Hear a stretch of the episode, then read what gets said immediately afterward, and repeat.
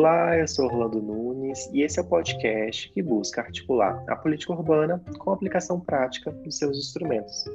Hoje eu estou acompanhado da Amanda e da Bárbara, colegas que aplicaram de forma simulada o instrumento de outorga do direito de construir em situações específicas e reais aqui do Distrito Federal.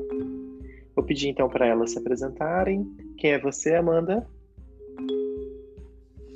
Olá, eu sou Amanda, Amanda Volpato, aluna do oitavo período do curso de arquitetura na Uniplan. E esse semestre eu tive a oportunidade de estudar a ortogonaliosa do direito de construir, a UDI. Bem-vinda, Amanda. Quem é você, Bárbara? Eu sou Bárbara, aluna do oitavo semestre de Arquitetura e Urbanismo. Esse semestre me dediquei a pesquisar os instrumentos de estudo do Estatuto da Cidade, especialmente a ortogonerosa, e aprofundei na ortogonerosa de direito de construir.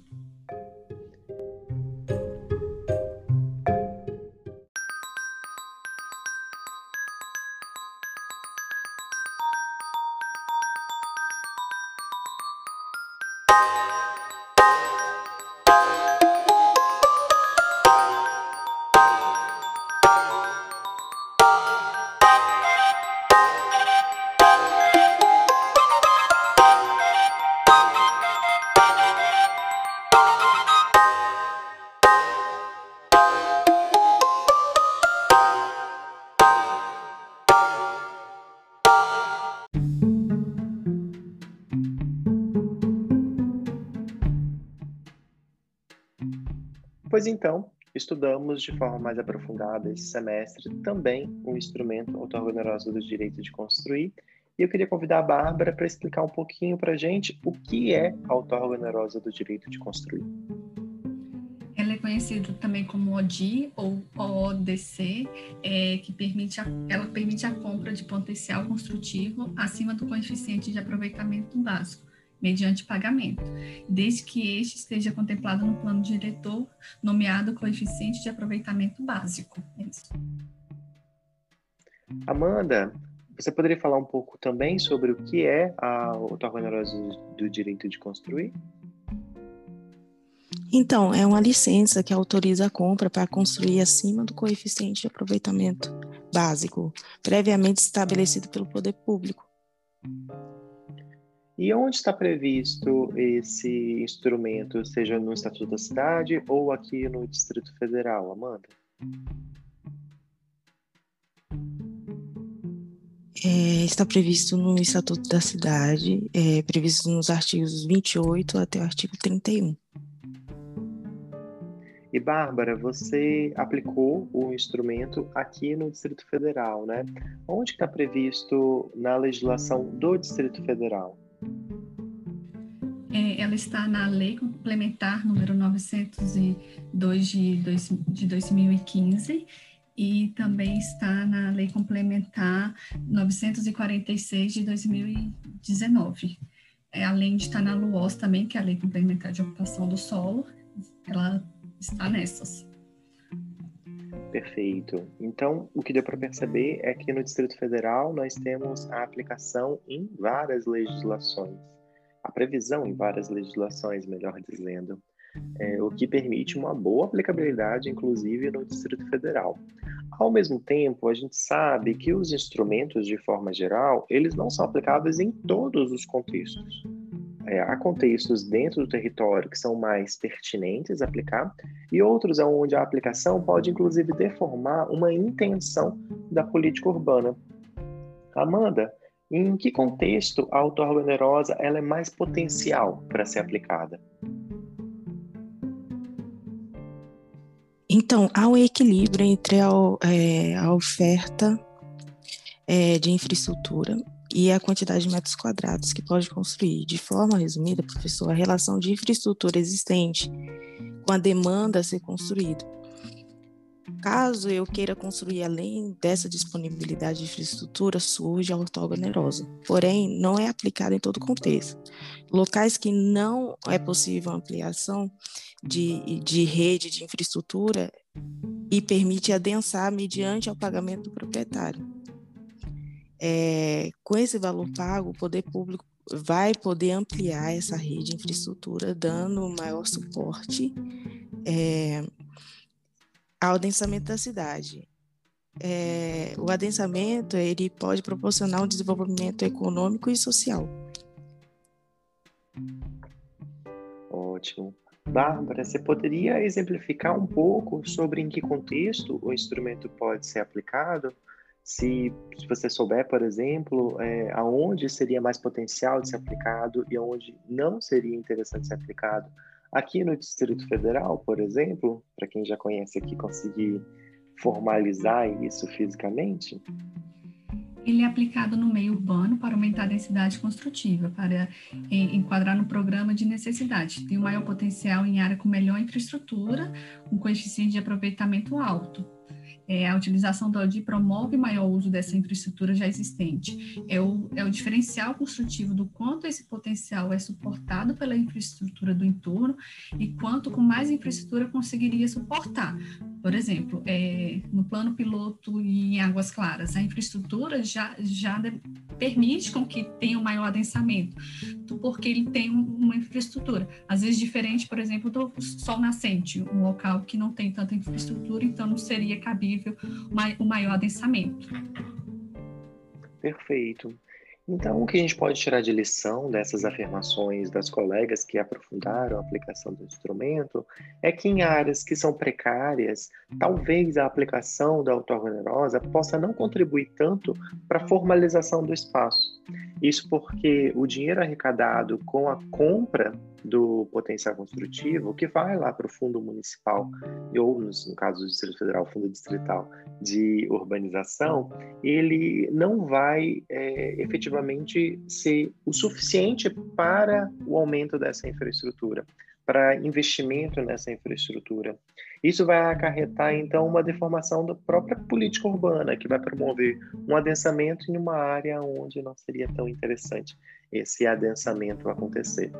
Então, concordo com a Bárbara quando ela diz que a aplicação em lugares que já têm bastante infraestrutura, que são espaços formais, como por exemplo o plano piloto, que inclusive é autorizado em algumas áreas, e outras regiões, como de Águas Claras, eu ainda apontaria Guará como um lugar muito potencial para aplicação, Taguatinga, as regiões centrais, e só as regiões centrais de Ceilândia e Samambaia, são lugares onde a população tem poder aquisitivo, portanto, pode comprar potencial construtivo adicional e também tem o, infraestrutura que seja possível ser aprimorada, ou até mesmo, muitas vezes, nem precisa de muito mais infraestrutura, aqui no Distrito Federal Algumas regiões têm uma, um superdimensionamento infraestrutural é, e acaba que a gente pode otimizar um pouco mais a ocupação dessas regiões centrais, porque elas estão,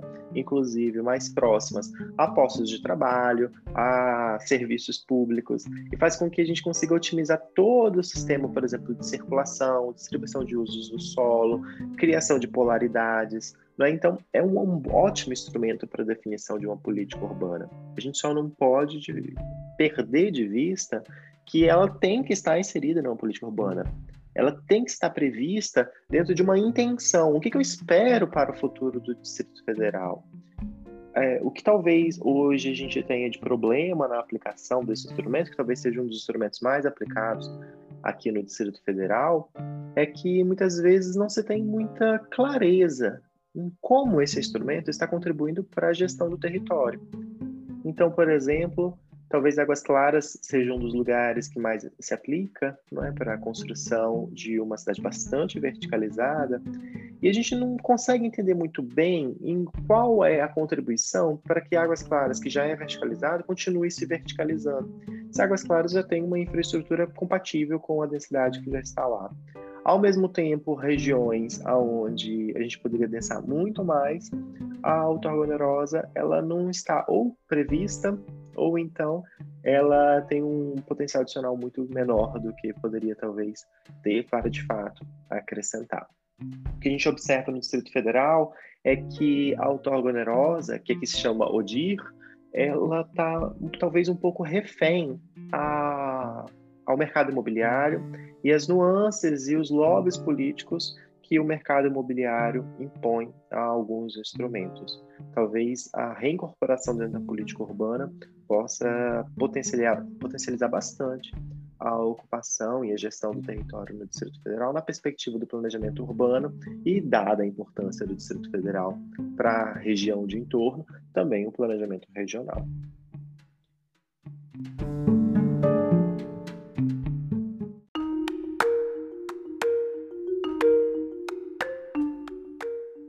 As colegas, tanto a Amanda como a Bárbara, fizeram então uma série de simulações para aplicar na prática a auto-organerosa do direito de construir, como disse, a ODIR, aqui no Distrito Federal, em casos específicos que elas selecionaram.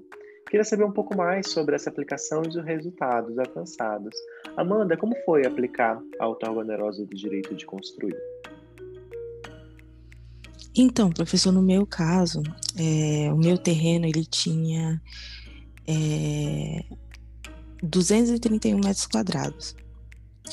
E no estudo que eu fiz é, para conseguir simular a aplicação da Audi, é, o meu o programa de necessidade é, necessitaria de 800 metros quadrados. E o coeficiente de aproveitamento básico do local é de 1,8. Nisso, eu teria a possibilidade de construir até 416 metros quadrados, mais ou menos. Só que eu necessitaria de 800 metros quadrados. Então, logo eu teria que solicitar um ODI de 383 metros quadrados.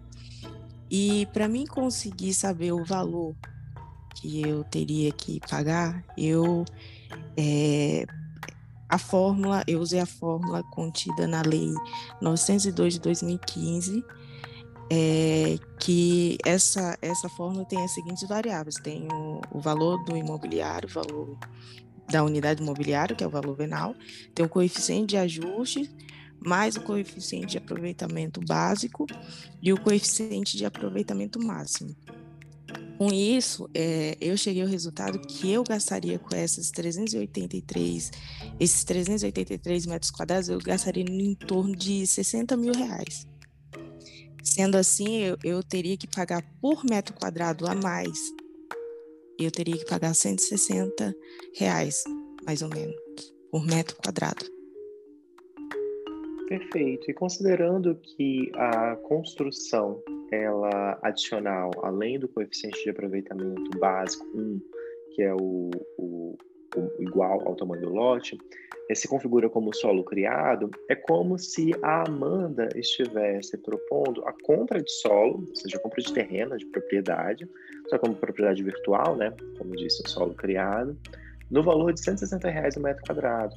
É um valor bem baixo, né? Imagina, se a gente fosse comprar terra mesmo, é, seria muito mais caro, né? O valor do metro quadrado em muitas regiões tem custos em geral de 200, às vezes 300 reais nessas regiões mais centrais do Distrito Federal.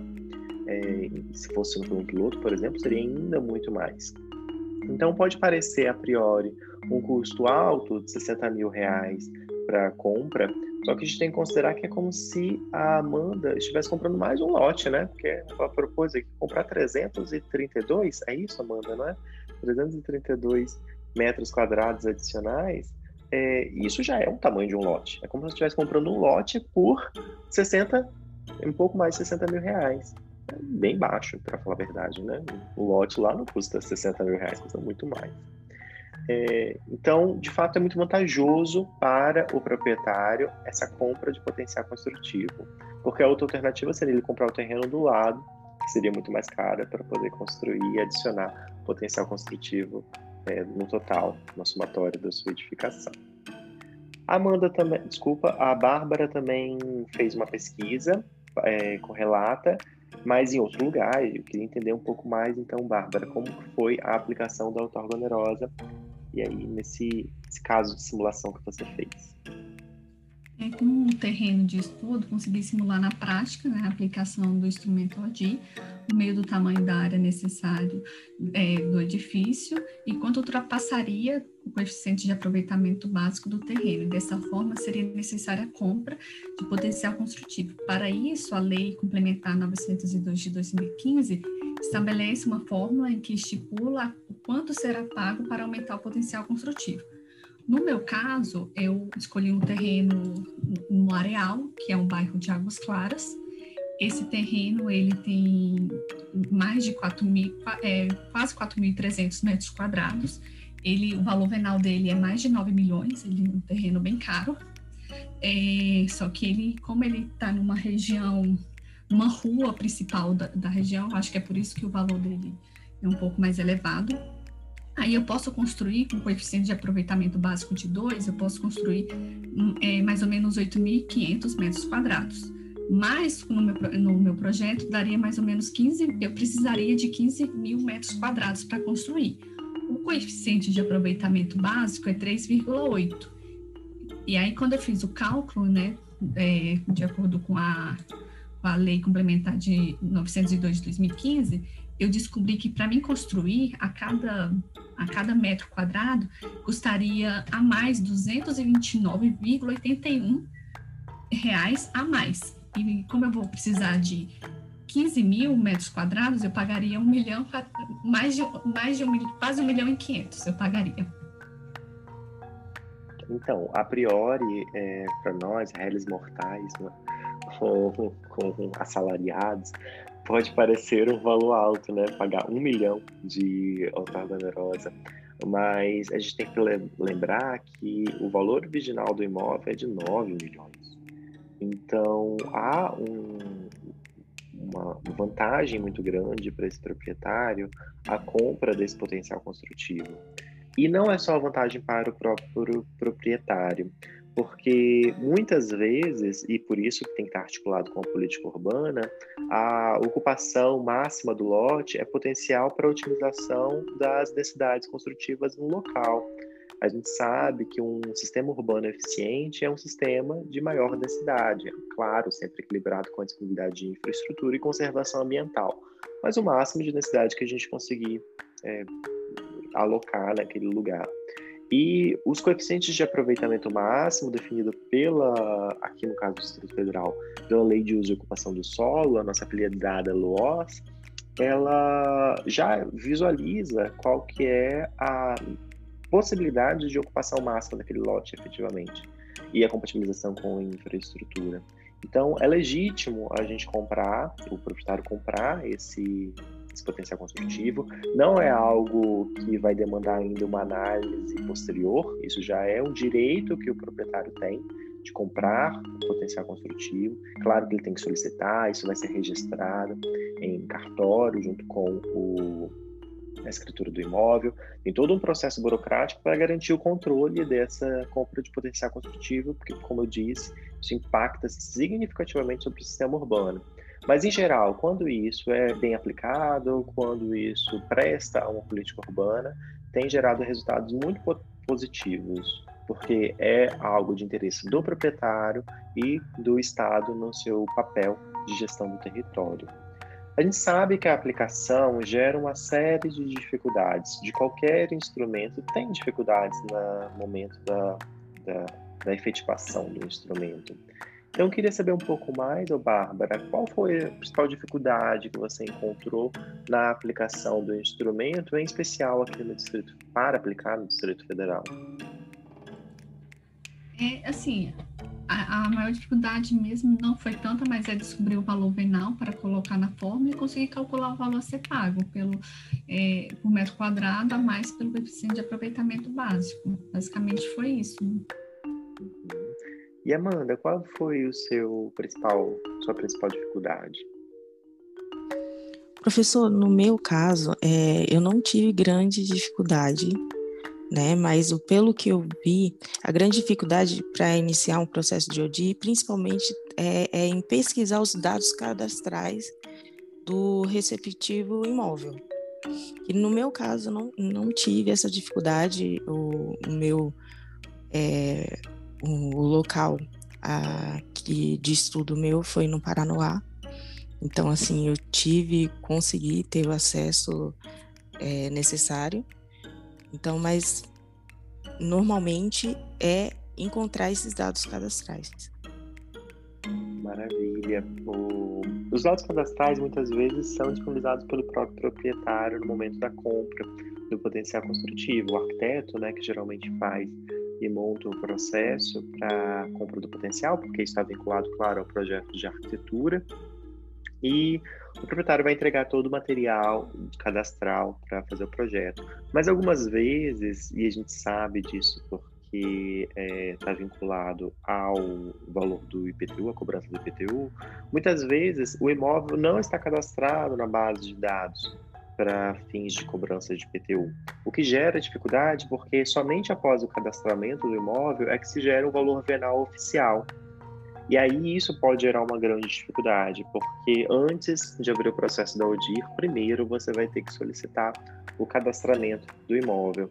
E se não estiver numa campanha de cadastramento naquela região, é pouco provável que facilmente você consiga, ou numa velocidade muito grande você consiga. Não é meramente uma questão burocrática, porque muitas vezes o lote está em processo de regularização, então ainda não está na campanha de cadastramento dos imóveis para fins de IPTU naquela região, mas já é possível a compra do potencial construtivo, porque o processo de regularização também é um processo de regularização fundiária para os imóveis. Então, é uma série de conflitos que podem ser gerados é, no âmbito da burocracia, e é, nesse caso é uma burocracia necessária para controle, como eu disse, é, que pode gerar um, algumas dificuldades ou uma maior morosidade do processo. E não é possível a gente definir o auto onerosa sem a definição do valor venal, né? E, portanto, e para definição do valor venal, a gente precisa do cadastramento do imóvel no, é, no cadastro imobiliário do município, aqui no caso do distrito, né, do GDF, para fins de cobrança de IPTU. Né? Então, também é importante você, arquiteto que está pensando em sugerir auto onerosa para o seu cliente, informar para o seu cliente que muito provavelmente, se ele não paga IPTU, ele passará a pagar IPTU né? Então, para que ele possa fazer. Isso já aconteceria de qualquer forma, mais cedo ou mais tarde, porque o, fluxo normal de aprovação de projeto é submissão aprova da aprovação de projeto no órgão correspondente, que vai, além de avaliar o projeto, enfim, fazer todos os procedimentos para aprovação do projeto, também vai encaminhar o projeto para a, a licença de construção e o posterior habits do imóvel e esse habits vai para o cadastro imobiliário para fim de cobrança de IPTU. Então, aconteceria de qualquer forma a cobrança do IPTU se a pessoa não, não já paga o, o, ele. Outra coisa interessante no caso dos imóveis baldios que vão comprar e futuramente construir, é que isso pode acelerar o processo de é, recadastramento do imóvel para que diminua-se a alíquota. Os imóveis, a gente sabe, os imóveis baldios têm uma alíquota de cobrança de IPTU maior, então esse processo pode talvez caminhar um pouco mais rápido dentro da administração, a depender da forma como ah, o instrumento é aplicado, né? cada município tem uma forma diferente, e pode acelerar para a diminuição da alíquota. Não significa que vai diminuir o valor do imposto, mas vai é, diminuir a alíquota. Isso pode ser, dependendo do porte da edificação, pode sim diminuir o seu imposto também.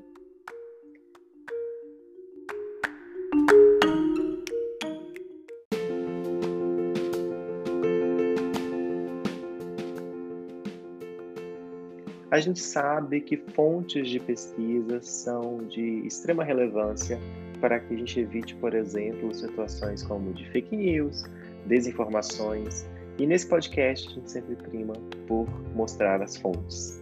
Então a gente vai para o nosso último bloco, onde está, onde foi solicitado para os nossos entrevistados de hoje alguma fonte de informação relevante que auxiliou elas no momento da pesquisa, para que você, nosso ouvinte, possa também se informar e interagir mais com esse assunto. Amanda, onde está alguma fonte de informação relevante sobre a outorga onerosa do direito de construir? Então, eu encontrei é, no site da LUOS, da Lei Complementar, é, e da Lei Complementar também 902 de 2015, artigo 2, no site da CEDU, eu encontrei também umas páginas no YouTube que falaram, é, é a página do Gabriel Azevedo e Irene Noir. E foi isso. Ótimo. Bárbara, onde está alguma fonte de informação relevante? O site da Secretaria de Estado de Desenvolvimento Urbano e Habitação, que traz a LOOS, que é a Lei, Lei de Uso e Ocupação do Solo, e Lei Complementar que regulamenta o uso da AUDI, a 902 de 2015 e a Lei Complementar 948 de 2019. E também achei o caderno técnico de regulamentação e implementação de instrumentos no estudo da cidade, que é o volume 1, produzido pelo Ministério das Cidades em 2012. Perfeito, ótimas fontes de informação que nós vamos deixar os links aqui embaixo vinculado a esse episódio do podcast.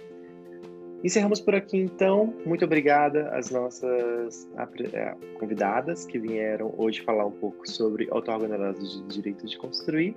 Muito obrigada, Amanda. Muito obrigado, Bárbara. E a gente se encontra então no próximo episódio. Tchau.